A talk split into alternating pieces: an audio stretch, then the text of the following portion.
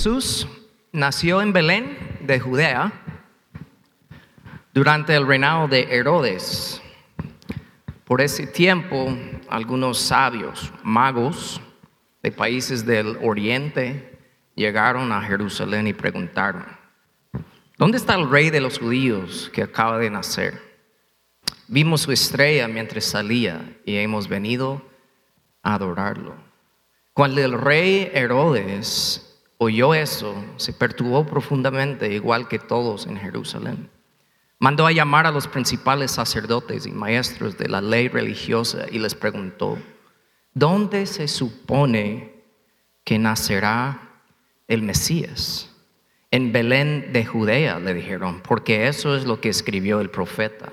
Luego Herodes convocó a los magos a una reunión privada y por medio de ellos se enteró del momento en que había aparecido la estrella por primera vez. Entonces les dijo, vayan a Belén y buscan al niño con esmero. Cuando lo encuentran, vuelvan y díganme dónde está para que yo también vaya y lo adore. Después de esa reunión, los magos siguieron su camino y la estrella que habían visto en el oriente los guió hasta Belén. Iba delante de ellos y se detuvo sobre el lugar donde estaba el niño. Cuando vieron la estrella se llenaron de alegría. Entraron la casa y vieron al niño con su madre, María. Y se inclinaron y lo adoraron. Luego abrieron sus cofres de, de tesoro y le dieron regalos de oro incienso y mira. Cuando llegó el momento de irse, volvieron a su, tarea, su tierra por otro camino, ya que Dios les advirtió en un sueño que no regresaron a Herodes. Ustedes saben la historia de los magos, ¿verdad? Por las siguientes tres semanas vamos a hacer una nueva serie de prédicas que se llama El Regalo y vamos a estar estudiando el significado de cada uno de los regalos que dieron los magos a Jesús. Pero una pregunta, ¿cuántos magos había? Yo sabía que iban a decir tres. La Biblia no dice. Muchas veces decimos tres porque dieron cuántos regalos? Tres. Entonces pensamos que tres magos, tres regalos, pero la Biblia no dice. ¿En qué animal vino María a Belén? ¿Sobre qué animal? Burro, ¿verdad? La Biblia no dice eso. La Biblia no dice que vino un burro. Más probable, tal vez sí, tal vez no. Pero no vino un burro, pero ah, es lo que pensamos. Cuando llegaron los magos a ver a Jesús, era un bebé, ¿verdad? Chiquitito, recién nacido. La verdad que no. Más probable ya tenía un año Jesús. Pero nosotros en las escenas de natividad, ¿verdad? ¿Qué vemos? Un baby, está bien.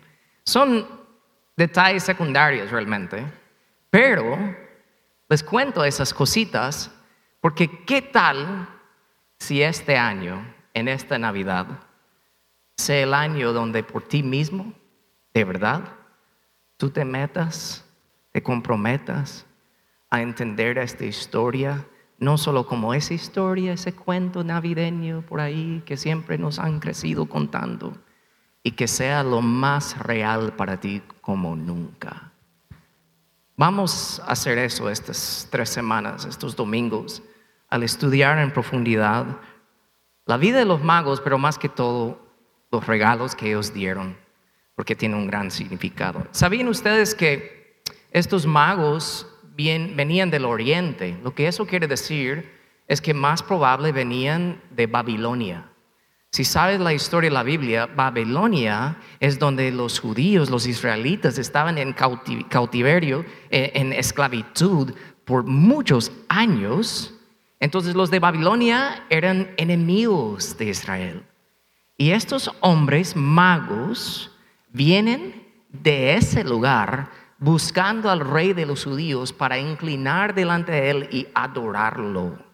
¿Están conmigo? Pueden captar eso, ¿verdad? Es más probable de que cuando estos magos iban aprendiendo de profecías de los judíos sobre su Mesías, fue Daniel que les iba enseñando esas cosas. Mira una profecía del libro de números que dice así, Lo veo a Él, pero no aquí ni ahora. Lo percibo, pero lejos. En un futuro distante, una estrella se levantará de Jacob, un cetro surgirá de Israel. Eso fue una profecía que los judíos llevaban siglos sabiendo y en los tiempos de Daniel, porque sabemos que él tuvo interacción con los magos de Babilonia, es más probable que él les iba enseñando profecías tal como estas. Entonces, eso quiere decir, sí es cierto de que estos magos venían de ese lugar y de verdad generaciones de diferentes magos, de esos de Babilonia, ellos venían por un buen tiempo esperando el cumplimiento de esta profecía. Y su visita a Jesús no solo es un detalle bonito que ponemos en las escenas de natividad, realmente era un vislumbre profético de lo que venía en la vida de Jesús, lo cual iba a afectar al mundo entero, incluyendo a nosotros. Solo piensen en estos versículos, solo piensen en esto por un momento. La Biblia dice, todas las naciones vendrán a tu luz, dice Isaías. Reyes poderosos vendrán para ver tu resplendor. Eso fue escrito uh, años antes que vinieron estos magos a adorar a Jesús. Otros salmos dicen cosas como, cada nación te adorará. Cada nación se inclinará ante Dios. La Biblia habla eso de años antes, ¿verdad? Y nosotros tenemos parte de esa historia, porque ¿qué es lo que Jesús mismo nos dijo en la gran comisión? Vayan y hagan discípulos de todas las lo que hicieron los magos de inclinarse delante de Jesús representa las naciones llegando a reconocerlo a Él como rey. Y nosotros seguimos con esa misma tarea de decirle a otras personas para que ellos también pueden venir y inclinarse delante del rey. ¿Saben por qué puedo decir eso? Porque en Apocalipsis hablando del futuro. ¿Sabe lo que dice? Dice, todas las naciones vendrán y adorarán delante de ti. ¿Por qué digo todo eso? Porque esa imagen que ves ahí de los magos inclinando delante de Jesús es mucho más grande que solo un momento que cantamos canciones sobre eso en la época navideña. Profético, es profundo y todavía ha de cumplir que todas las naciones del mundo se van a inclinar ese, ese mismo rey. Debemos tener ese entendimiento sobre Jesús y sobre la historia navideña. Entonces, repito, es más probable que los magos estos habían estado esperando bastante tiempo el nacimiento del Mesías de Jesús. Y cuando los magos finalmente vieron al niño de Jesús, el niño Jesús, ¿qué hicieron? Como les digo, piensen esto, no solo es que la foto ahí con sus pequeños regalos, sino piensa en ese momento de inclinarse a adorar al rey, lo impactante, lo significante que es eso.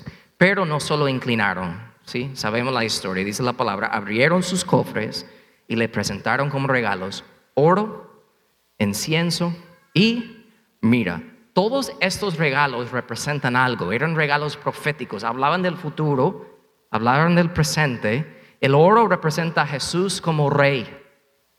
La mira representa a Jesús como el siervo que sufre. Y vamos a hablar de eso en las dos próximas semanas. Pero hoy vamos a hablar del incienso. El incienso es un símbolo de santidad y justicia y representa a Jesús como nuestro sumo sacerdote. Es lo que eso quiere decir. Y vamos a hablar en detalle sobre eso. Vamos a tomar este tiempo para ver el regalo del incienso y lo que eso representa como Jesús, nuestro sumo sacerdote. Tres puntos veremos esta mañana. El rol del sumo sacerdote, la necesidad del sumo sacerdote y el impacto del sumo sacerdote. Y como de verdad cambia como nosotros debemos pensar de hasta la Navidad, el regalo que trajeron los magos del incienso. Así que cierren sus ojos, permíteme orar y vamos a entrar en esto. Padre, yo te pido en el nombre de nuestro Salvador Jesucristo, porque debido a Él podemos hablar contigo. Yo te pido, Padre, por el milagro sobrenatural de tu Espíritu Santo, nos ayudas a ver este momento como grande, la oportunidad de hablar de ti, estés presente aquí con nosotros. Ayúdanos a captar eso. Ayúdanos a captar cada persona aquí, cada persona que tú, el Dios del universo, les quieres hablar directamente. Es un milagro. Ayúdanos a apreciarlo. Ayúdanos a entender lo que veremos de tu palabra esta mañana. En el nombre de Jesús. La iglesia dice. Amén. Entonces vamos a ver tres cosas. El rol primero del sumo sacerdote. Y ese rol, estoy hablando del Antiguo Testamento, un rol temporal. ¿Ok? Era un rol temporal. ¿Por qué digo eso? Porque ya no existe ese mismo sistema del sumo sacerdote como los, lo practicaban en aquellos tiempos. Entonces, ¿cuál era el rol temporal del sumo sacerdote? Hablando del Antiguo Testamento, pues vemos que era primero escogido por Dios. Nadie podría decir, ay, quiero que cuando sea grande yo quiero ser un sumo sacerdote. No, era escogido de Dios, tribu de Leví, tenía que venir como herencia, la misma familia, muchos detalles, pero primero tienen que entender eso, era escogido de Dios. La palabra dice en Hebreos 5, todo sumo sacerdote, un hombre escogido de Dios. Ok, de ahí que hacía, cuál era su rol, su responsabilidad. No solo era escogido por Dios, pero también representaba al pueblo. Más de ese versículo de Hebreos 5.1 dice, todo sumo sacerdote es un hombre escogido para representar a otras personas en su trato con Dios. Escogido por Dios, representaba al pueblo, pero no solo eso, también intercedía, oraba por el pueblo. ¿Saben lo que hacían cuando llegaban los sumos sacerdotes a orar por el pueblo? Hacían un altar, un sacrificio. Y sabe, por casualidad, ¿qué echaron encima de ese altar? Incienso. Para que cuando el humo subía era como, un, era como algo visual, una ilustración de las oraciones subiendo a Dios. Tenían que hacer eso. ¿okay? La palabra dice, y él, hablando del sumo sacerdote, presenta a Dios las ofrendas de esas personas y ofrece sacrificios por los pecados. Entonces, el rol del sumo sacerdote era bien importante. ¿Sí? Era bien importante. Pero no termina ahí. Algo bonito que debemos entender y no sé mucho se habla cuando se habla de esos tiempos antiguos y el Antiguo Testamento y sumo sacerdote, era escogido de Dios, representaba al pueblo, intercedía por el pueblo, pero no solo eso, entendía al pueblo. ¿Por qué digo eso? Versículo 2, Hebreos 5, dice, puede tratar con paciencia a los ignorantes y descarriados, porque Él también está sujeto a las mismas debilidades. Recuerden, estamos hablando de en los tiempos antiguos, un hombre, ser humano, no Jesús, hablando de un hombre, ser humano, que tenía el rol del sumo sacerdote, ¿verdad? Esos eran sus roles, sus responsabilidades, y uno de esos era de entender al pueblo. ¿Por qué? Porque debía decir que yo soy igual como ustedes. Y Dios me tiene en esta posición, pero yo ofrezco eh, ofrendas por ustedes, pero yo soy igual que ustedes. ¿Sí? Pero ¿qué hacían los judíos? Empezaron a decir, yo soy el sumo sacerdote, yo soy mejor. ¿Y saben lo triste? Es que esa misma mentalidad se ha transferido a los cristianos también. Iglesias llenas de pastores que se creen espiritualmente elevados que los demás, como que no son iguales de pecadores. Todos somos iguales. Entonces el sumo sacerdote el elemento de que de verdad él tenía que tratar con paciencia y entendimiento al pueblo. ¿Sabe lo que eso quiere decir? Y tienen que captar eso porque al final de la prédica vamos a conectar esto, ¿ok? Recuerden esto. El sumo sacerdote, el hecho que tenía que entender al pueblo, él tenía que ver más allá que sus síntomas de su pecado y ver las raíces de sus pecados, ¿verdad? Con como lentes espirituales, de ver a la gente como Dios los ve. ¿Sí? Porque si tú pecas, Dios no solo mira tu pecado, Dios sabe por qué pecas, por qué sientes lo que sientes, por qué vienes rastrando cosas de tu pasado. Dios sabe todo y el sumo sacerdote tenía que ver más allá de la gente, lo cual no hacía él juzgar a la gente, sino debería haberle hecho a él entender a la gente, servir a la gente, amar a la gente, tenerles compasión y ayudarles a conocer más a Dios para que puedan obedecer a Dios. Eso era su rol. ¿okay? Entonces, captan eso. escogido por Dios, ¿verdad? representaba al pueblo, intercedía por el pueblo y entendía el pueblo. Y todo eso, lo que debía estar haciendo todo el tiempo, se miraba en full, en su plenitud, un día del año. En el día de expiación, es la palabra eh, que me hace sonar como que soy inteligente, por decirlo. Pero solo quiere decir en inglés, es el Day of Atonement. Es el día que el sumo sacerdote iba a entrar en la presencia de Dios full, detrás de un gran velo, una cortina enorme, y entrar y ofrecer un sacrificio para el año, para todo el pueblo y todos sus pecados que habían cometido en un año. ¿Sí? Eso era su momento de hacer todo eso. Pero hay un problema con eso. Y Hebreos 5.3 nos dice cuál es el problema. Hablando del rol del sumo sacerdote, dice, debe ofrecer sacrificios tanto por sus pecados también como por los del pueblo. ¿Cuál era el problema? El que estaba entrando a ofrecer eh, ofrenda para el pueblo también el pecador, ¿verdad? Entonces tenía que hacer un sacrificio por él mismo también. Yo no puedo entrar a la presencia de Dios con pecado, ¿sí? Si no me muero. Entonces tenía que hacer todo eso, ¿ok? Ahí es donde me voy a quedar en cuáles eran las responsabilidades y el rol del sumo sacerdote. Hay muchísimo más que se puede decir. Pero eso es lo primero. Tienen que captar eso. Escogido por Dios, representaba al pueblo, oraba por el pueblo y entendía el pueblo. ¿Están conmigo? Y eso le hacía servir al pueblo, amar al pueblo, ¿verdad? Hacer de verdad que de verdad conozca a tu, Señor más y obedécele. Eso era su rol. Ok. De ahí porque él era un pecador también, quiere decir que ese sistema temporal no iba a funcionar para siempre. Entonces, por eso llegamos al siguiente punto, la necesidad de un sacerdote, un sumo sacerdote, pero permanente. Me encanta cuando la Biblia es tan clara que ni tengo que explicarla, ¿verdad? O sea, se predica a sí mismo. Escuchen estos versículos. Hubo muchos sacerdotes bajo el sistema antiguo, lo que acaba de hablar, porque la muerte les impedía continuar con sus funciones, ¿verdad? Yo me muero, pues ya no hay sumo sacerdote, necesitamos otro, ¿verdad? Pero dado que Jesús vive para siempre, su sacerdocio dura para siempre.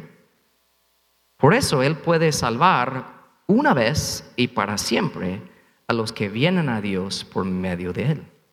Sencillo, capten eso, ¿verdad? Jesús no muere, vive para siempre, puede ser el último y final del sumo sacerdote ya, ¿verdad? O sea, matemáticamente, o sea, para siempre, no necesitamos otro. Eso es fácil de entender, pero no solo eso. Eso no solo es nuestra necesidad de un sumo sacerdote. Mira lo que dice los siguientes versículos. Él, hablando de Jesús, es la clase de sumo sacerdote que necesitamos porque es santo y no tiene culpa ni mancha de pecado. A diferencia de los demás sumos sacerdotes, no tiene necesidad de ofrecer sacrificios cada día. Jesús lo hizo una vez y para siempre cuando se ofreció a sí mismo como sacrificio por los pecados del pueblo. Capta eso. Jesús no solo es el sacerdote, sino también es el sacrificio. ¿Sí? Entonces, capta eso. Jesús sin pecado, sin mancha, ¿verdad? Piensen en el sistema antiguo de un sumo sacerdote. Sería como el sumo sacerdote sin pecado entra y dice, Dios, en vez de ofrecer un pecado por el pueblo, ¿verdad? De cosas aquí, yo me pongo en el altar y me ofrezco a mí mismo. Eso es lo que hizo Jesús. Jesús dijo, yo me ofrezco para que sea esto para siempre, para que no tener que seguir haciendo y levantando sacrificios, porque eso nunca va a terminar, porque ninguno de nosotros podemos salvarnos a nosotros mismos o ser perfectos. Entonces Jesús dijo, ya estuvo, yo lo termino aquí porque soy perfecto, soy el sumo sacerdote, pero también soy el mismo sacrificio y yo me ofrezco a hacer eso. Entonces, Jesús no solo cubre nuestros pecados para siempre, porque vive para siempre y es perfecto, sino es más. Y aquí es donde me quiero enfocar. Debido a todo eso, ¿sabes lo que quiere decir? Todos nosotros, si tuviéramos que vivir en los tiempos antiguos, por nuestros errores día a día que cometemos, tendríamos que estar pidiendo sacrificio, levantando sacrificio, acudiendo al sumo sacerdote, por favor, ora por mí, porque ah, y toda la vida sería así. ¿Sí? Así, una y otra vez. Porque nos levantamos, caímos, caímos, levantamos. O sea, así es, ¿verdad?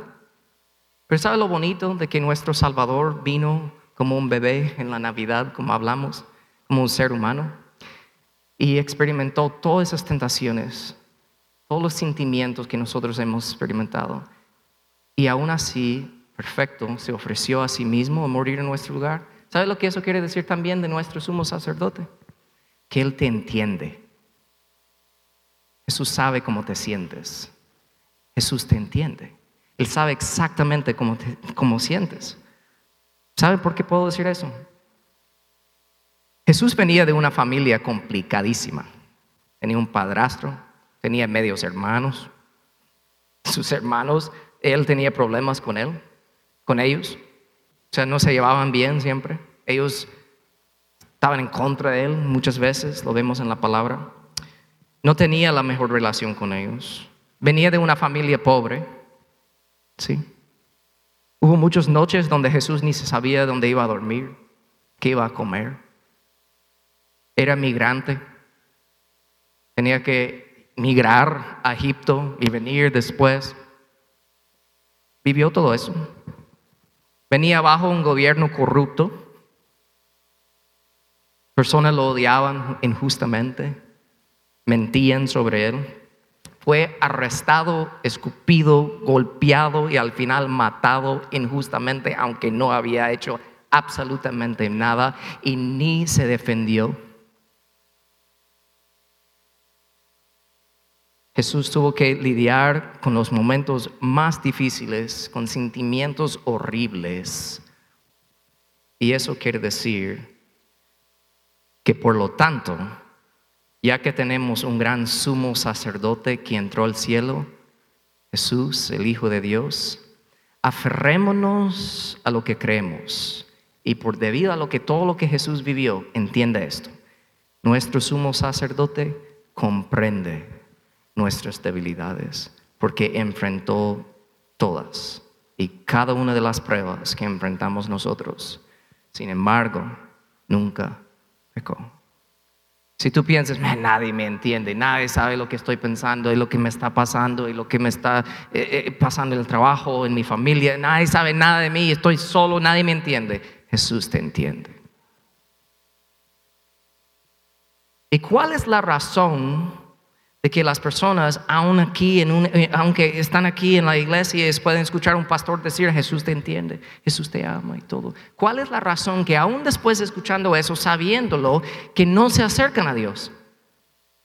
Porque ellos piensan, ah, soy indigno. Puede que eso sea cierto para otros, pero no sabes cómo soy yo. No sabes lo que he hecho, mis luchas, mis pecados. Pero no solo que uno se siente indigno, eso le hace pensar que está lejos de Dios. Pero déjame decirle algo. Si tú no te has acercado a Dios porque te sientes indigno, eso es una buena señal. Eso no es malo. Algo está pasando en tu corazón. Dios te está trayendo a Él mismo. Porque mira lo que dice la palabra.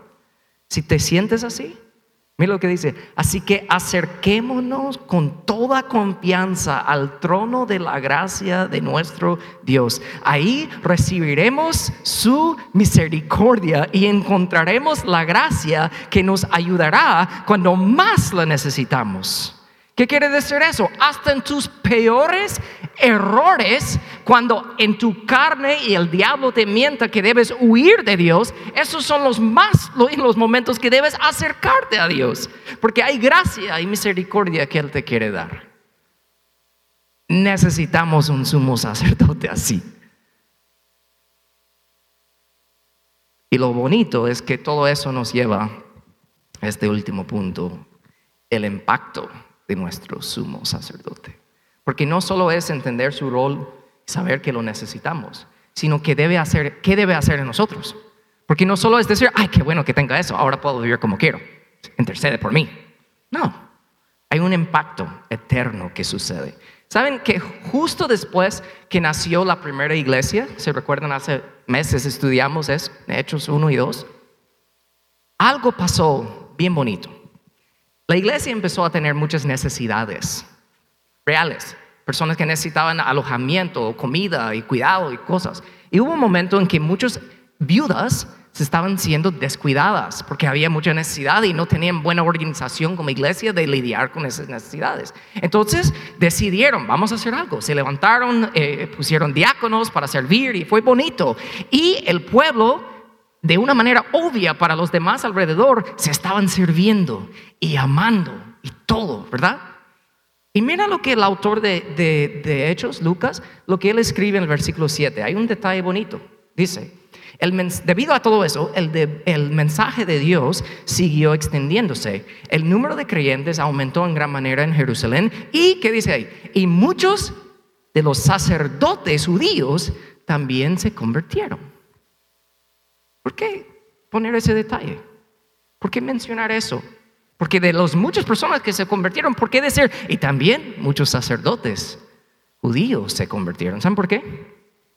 Recuerda el rol del sumo sacerdote. Recuerda su papel que les mencioné al principio, ¿verdad? Que elegido por Dios, se preocupa, por el bien del pueblo, ¿verdad? Representa al pueblo, ora por el pueblo, ora por la gente, entiende a las personas, vea más allá que sus necesidades y quiere ayudarle con todo. Un sacerdote tiene que ver las cosas a través de los ojos de Dios y debido a eso llenarse de amor y servir al prójimo, ¿verdad?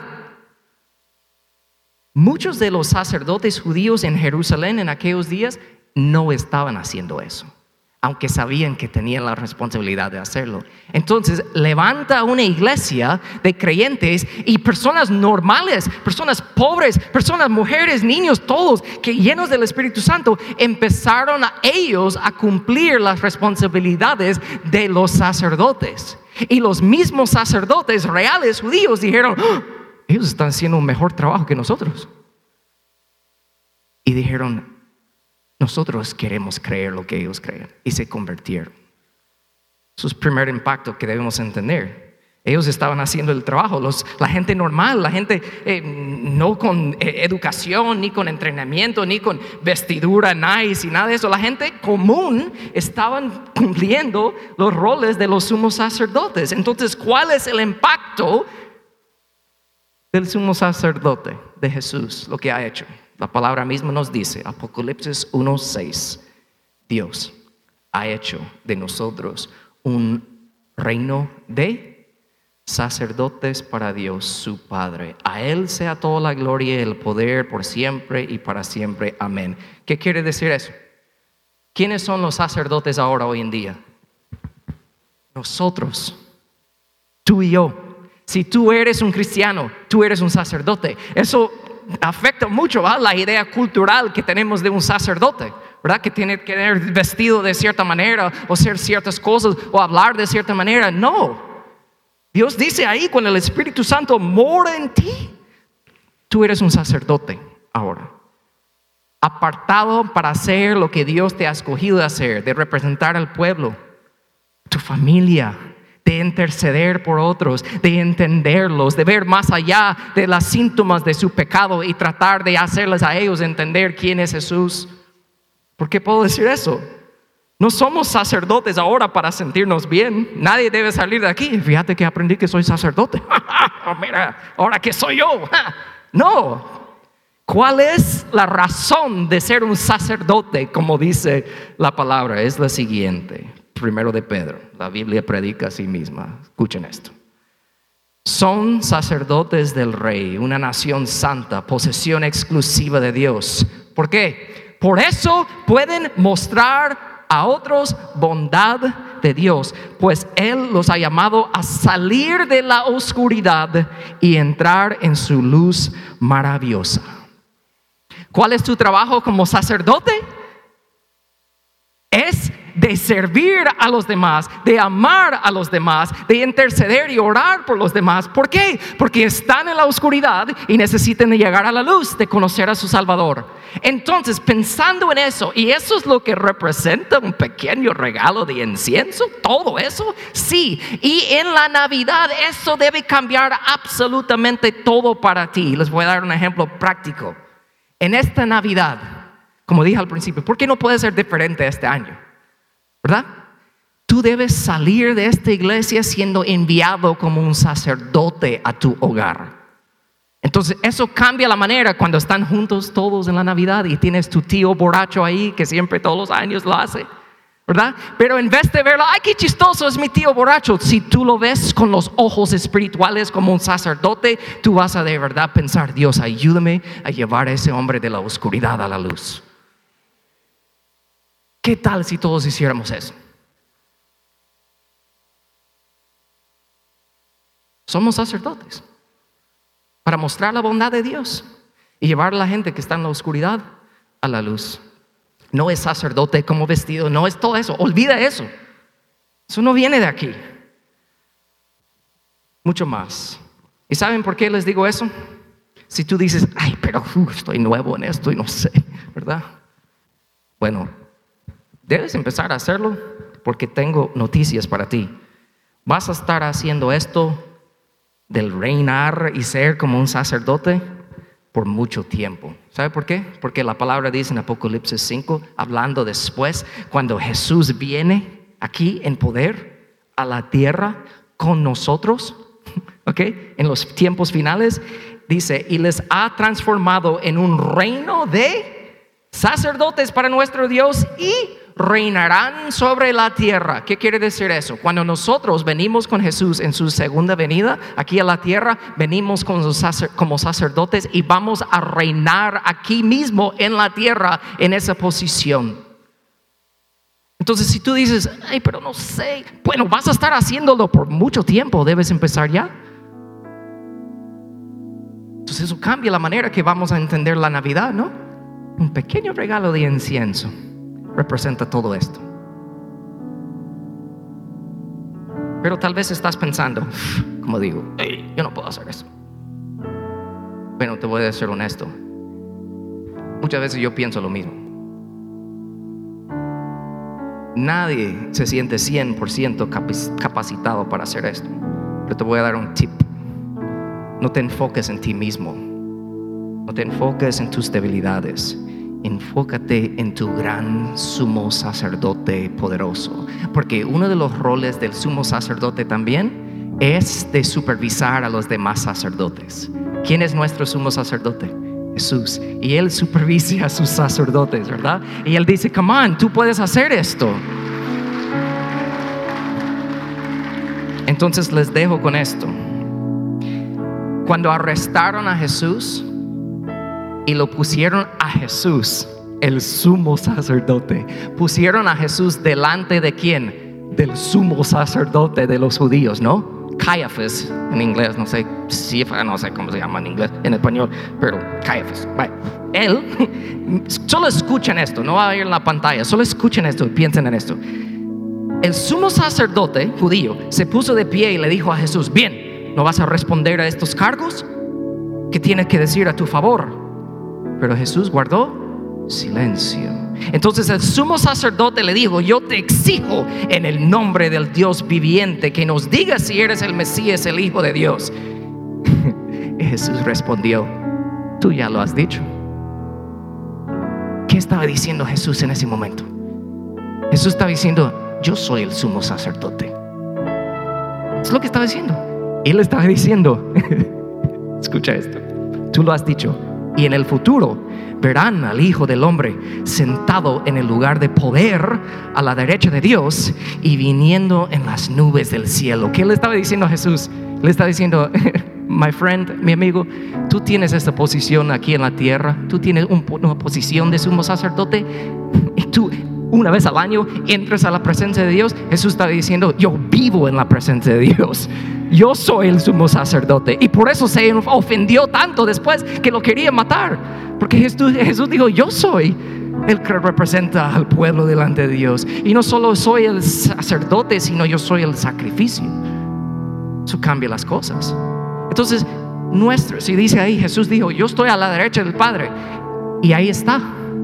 ¿Y qué hace Jesús ahorita a la derecha del Padre? Tú, sacerdote poderoso, ¿verdad? ¿Qué hace? Dice la palabra él puede salvar una y vez y para siempre a los que vienen a Dios por medio de Él. Y quien vive para siempre a fin de interceder con Dios a favor de ellos. Tú sumo sacerdote poderoso que está a la derecha del Padre, ¿sabe lo que está haciendo en este momento? Orando por ti. un profeta habla al pueblo de Dios. Un sacerdote habla a Dios del pueblo. Y tu sumo sacerdote está hablando de ti con Dios. Y ahora les voy a dar, para terminar, una ilustración que tú puedes llevar contigo, que te va a ayudar bastante. Te sientes que nadie te entiende, que estás en debilidades, tu sumo sacerdote te entiende. ¿Verdad? Piensa en esto. Traten de captar a Jesús arriba, a la derecha de Dios, ¿verdad? Viendo a nosotros aquí abajo, ¿right? ¿Están conmigo? ¿Pueden imaginar eso? Pasó en la escritura un momento así que yo creo que Dios nos regaló esto para hacernos pensar en esto de una manera aún más real y es lo siguiente. ¿Saben la historia de cuando Jesús caminó sobre el agua, no? ¿Verdad? Encima del agua. ¿Saben lo que pasó justo antes de eso? Jesús había hecho unas cosas y de ahí él dijo a sus discípulos, crucen el mar, los voy a alcanzar. Y ellos se encontraban en una gran tormenta. Piensa que Jesús sabía que iba a haber una tormenta.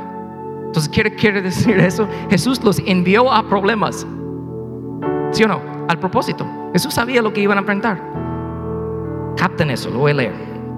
Jesús insistió a sus discípulos que regresaran a la barca y comenzaran a cruzar el lago. Después de despedirse de la gente, Jesús subió a las colinas, subió para orar, hablar con Dios, Padre, a solos. Muy tarde en esa misma noche los discípulos estaban en la barca en medio del lago. Jesús estaba en la tierra todavía arriba, solo. Desde arriba, Jesús vio que se encontraban en serios problemas. Jesús a la derecha de Dios ahorita, ¿dónde está? Arriba, viendo abajo. Él sabe si tú estás en serios problemas. Él no está lejos de ti, pero capten esto. ¿Qué estaba haciendo Jesús en esa noche cuando los discípulos estaban en problemas? ¿Dónde estaba? Arriba y ¿qué estaba haciendo? Orando, está hablando con Dios. Él está haciendo lo mismo ahorita. Está haciendo lo mismo por ti ahorita. Pero aquí viene lo más rico. Jesús vio que ellos se encontraban en serios problemas, pues remaban con mucha fuerza y luchaban contra el viento y las olas. A eso a las 3 de la madrugada, Jesús se acercó a ellos caminando sobre el agua. Y aquí es donde muchas personas pierden esto, no lo captan. Su intención era de pasarlos de largo.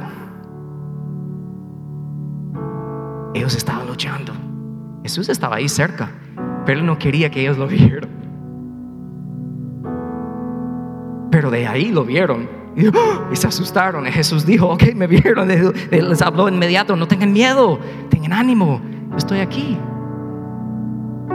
Si tú estás en un momento en la vida y tú piensas que nadie te entiende, te sientes solo, déjame decirte, Jesús está arriba en el cielo, pero su Espíritu Santo está aquí con nosotros y está cerca de ti. Aunque tú no lo captes, tú no lo sientes, tú no lo ves, está ahí. Su intención era pasarlos de largo, solo para ver cómo van pero vio que estaban con miedo, entonces él dijo, hey, hey, estoy aquí. Tal vez tú necesitas escuchar esto esta mañana. Tu sumo sacerdote está hablando con Dios Padre sobre ti. El que está arriba también está presente aquí. Tú sientes que está lejos, pero quizás solo está pasando de largo. ¿Cómo estás? Ah, tal vez tú más o menos vas bien. Él quiere que aprendas a depender de Él. Pero puede que estás en un momento donde dices, yo lo quiero ver. Habla con Él. Y vas a escuchar la respuesta de Él y vas a decir, hey, no tengan miedo, estoy aquí. Tu sumo sacerdote te entiende. Cierren sus ojos, tienen sus rostros. en el momento que Jesús colgaba en la cruz y dijo, consumado es, la tarea ha sido terminada, lo que eso quiere decir. Lo que Dios me ha enviado a hacer, ya lo he hecho, ya estuvo. La palabra dice que en ese momento el velo del templo se rasgó en dos. Y lo más bonito, se rascó en dos desde arriba para abajo. Dios rascó ese velo para decir, ya está abierto. Mi presencia está aquí. Está disponible para cualquier persona que reconoce lo que mi hijo acaba de hacer en la cruz por ellos. Yo no sé dónde estás en tu vida, pero te puedo decir que Dios sí te entiende. Ese pequeño regalo del incienso que fue dado hace más de dos mil años de esos reyes que llegaban de naciones lejos para reconocer a Jesús como rey, el mismo llamado existe hoy. ¿Has reconocido a Jesús como rey? Como tu sumo sacerdote.